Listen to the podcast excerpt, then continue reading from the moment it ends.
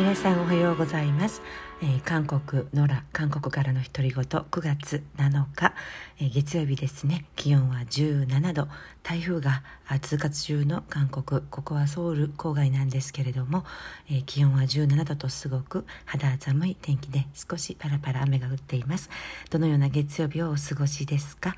え私は毎朝えー、6時55分ぐらいに夫が出勤して、まあ、子どもたちもまだ寝ている時間で一日の中でとても静かな時間がこの朝7時から8時ぐらいの時間です、えー、子どもたちはまだオンライン授業なのでゆっくり8時ぐらいに起床します、えー、唯一静かな自分だけの時間朝の時間が、えー、とても好きです、え今日はですね、えー、カンドラについてお話ししたいと思います。昨日日本の友人とお話ししていて、えー、日本での愛の不時着、えー、韓国ではサランエプルシチャ不時着人気がすごいっ、えー、聞いたんですね。でこちらの新聞とかテレビでも日本での愛の不時着人気がすごいって報道されていました。えー、そんなにすごいのって、えー、驚いて、えー、います、えもちろん韓国でも大人気のドラマだったんですけれどもお話を聞いている限りもしかしたら韓国以上に日本での方がブームになっているのかなと第2第3の冬ソナブームとも受け止められています。いずれにしてもカンドラを通じて韓国の文化や、えー、K カルチャーに、えー、関心を持つ方が増えるということは、えー、20年在住者としては嬉しいことです。であの私は実は仕事柄たくさんの、うん、脱北者北朝鮮から、えー、韓国に、えー、逃げてきた方あのお友達がたくさんいらっしゃいます。今韓国には3万5千人約3万5千人ぐらいの脱北者の方が、えー一生懸命韓国で生きていらっしゃいますで友人の中にも脱北してきた、えー方がたくさんうんいて、えー、よくお仕事をご一緒したり、えー、個人的にお茶したり、えー、ランチをしたりすることもあるんですね。で、えー、日本での愛の不時着人気ってすごいんだよって、えー、言うと、まあ、皆さんとても複雑な表情をされます。北朝鮮についてえー、少しでも関心を持ってもらえるきっかけになれば嬉しいなという反応が一つそしてもう一つはあれは絶対に北朝鮮の現実ではない。現実からはもうかけ離れているっていう反応ですね。もちろんあの地域によって体験の種類が全然違いますし北朝鮮って地域間の移動が自由ではないのであの平壌平城出身の方そして地方出身の方、えー、例えばケソンなど、うん、韓国とのあの交流がたくさんある地域からの方など本当に、えー、皆さん見たもの経験したもの聞いたことなど違うのでいろんな反応があります。でもまあ全般的にまあドラマはドラマだねってもちろん脱北者の方が私の友人の中にもあの不時着のドラマのための監修ですね。アドバイス言葉遣いや、えー、そういうセットなどお手伝いした方も多数いらっしゃるんですけれども、まあ、あくまでもあれはドラマだねっていうお話です。で特にうん韓国の方そして北朝鮮以外の国の方がよく理解できないのはあの監視制度だっていうふうに話していましたで監視制度あとても皆さん同様にもう監視がつらかったっていうふうに、えー、口にされます。で一言で、えー、言うと北朝鮮は5人に1人があスパイだと見ていい社会だと言っていました。であの監視がどれほど厳しいかというと、えー、誰かが自分を監視していて自分も誰かを監視していてその誰かのことも自分が監視あ誰また別の誰かが監視していてその三角監視関係を上からまた誰かが監視していてという感じでもう絶対にごまかせないような仕組みになっているそうです。あの三角トライアングルであの監視システムがあの住民の中に組み込まれているというふうに話していました。であの具体的によく聞かれるんですが私も日本のお友達とか北朝鮮に関心のある人にドラマにも出てきますよね。保衛部員保衛員あの秘密警察のあの恐ろしい役割のあの方出てきますよね。で秘密警察にあたる保衛員っていうのはもう泣く子も黙るほど恐ろしい存在なんですね北朝鮮では。で普通の警察もいるんです。普通の警察察はあ安全員あるいは保安員というふうに呼ばれています。で普通の警察ではなく、えー、人々が住民が恐れるのは秘密警察にあたる保衛員保衛部員の方なんですね。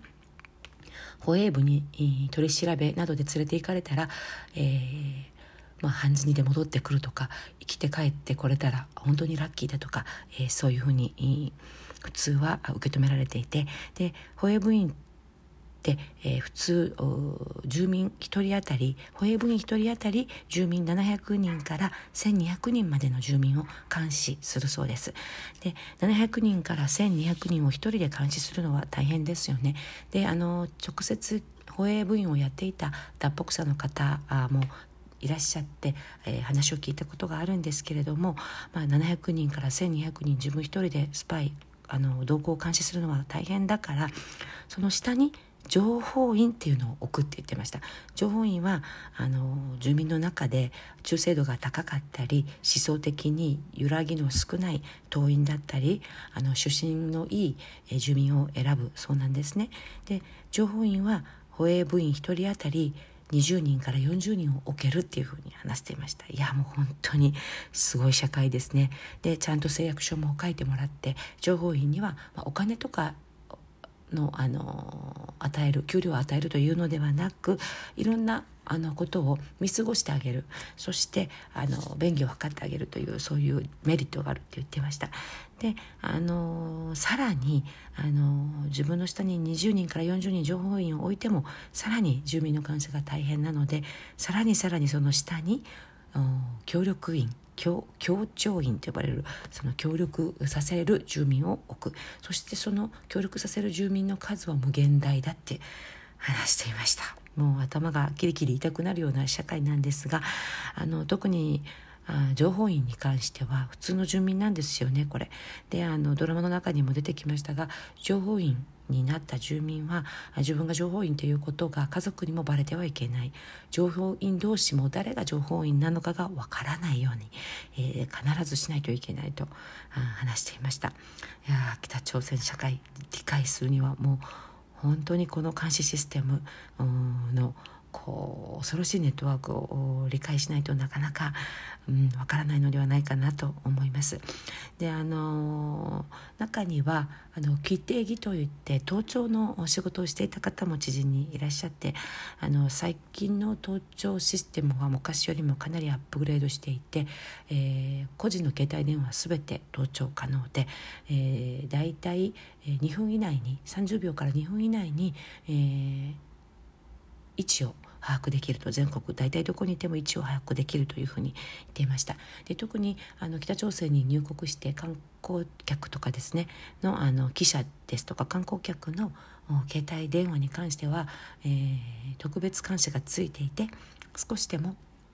怪しい動きやあの住民との接触があればあのもう30秒以内にそれが異常通信という形で盗聴員が分かるようなシステムになっているそうです。で盗聴のためのシステムは今100%ドイツからえー、最新の機器を輸入して使っていてでもし停電が起きても盗聴システムだけはダウンしないように、えー、太陽光のバッテリーそれもドイツ製だそうです。が100%使われていて、えー、盗聴システムがますます厳しくなっているそうです。だからこそ一般住民の携帯電話の使用が許されたというふうに話していました。今500万人以上の住民が携帯電話を北朝鮮では使っています。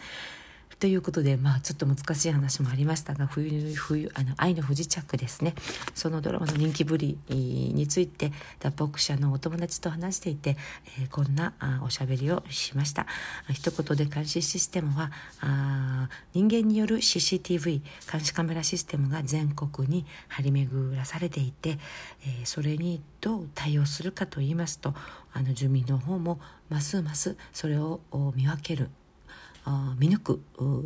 力がついているそうです。本当に小さな近所の人親しい人ほど怪しめという感じで親しい人の少し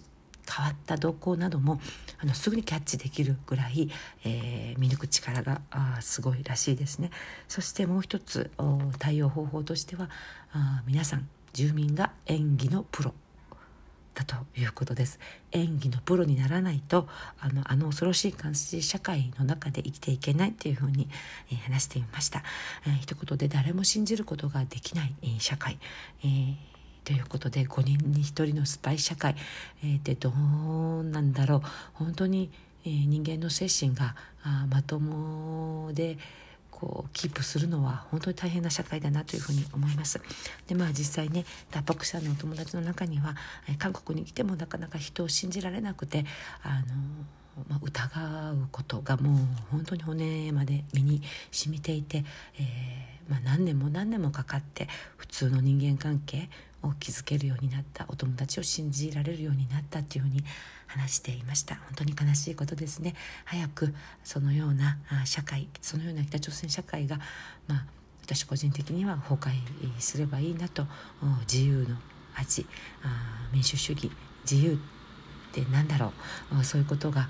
どんどんどんどん入っていってほしいなと思います。愛の不時着北朝鮮でも闇で出回っているそうで大人気だそうです、えどんな思いでこのドラマを見たのかいつか、え北朝鮮で愛の不時着を見たという脱北者の方に、えまたこちらで出会えたらあじっくり、えお話を聞いてみたいなと思います、えでは今日は愛の不時着についてそして北朝鮮社会についてお話ししました。韓国よりノラでした。今日も良い一日を。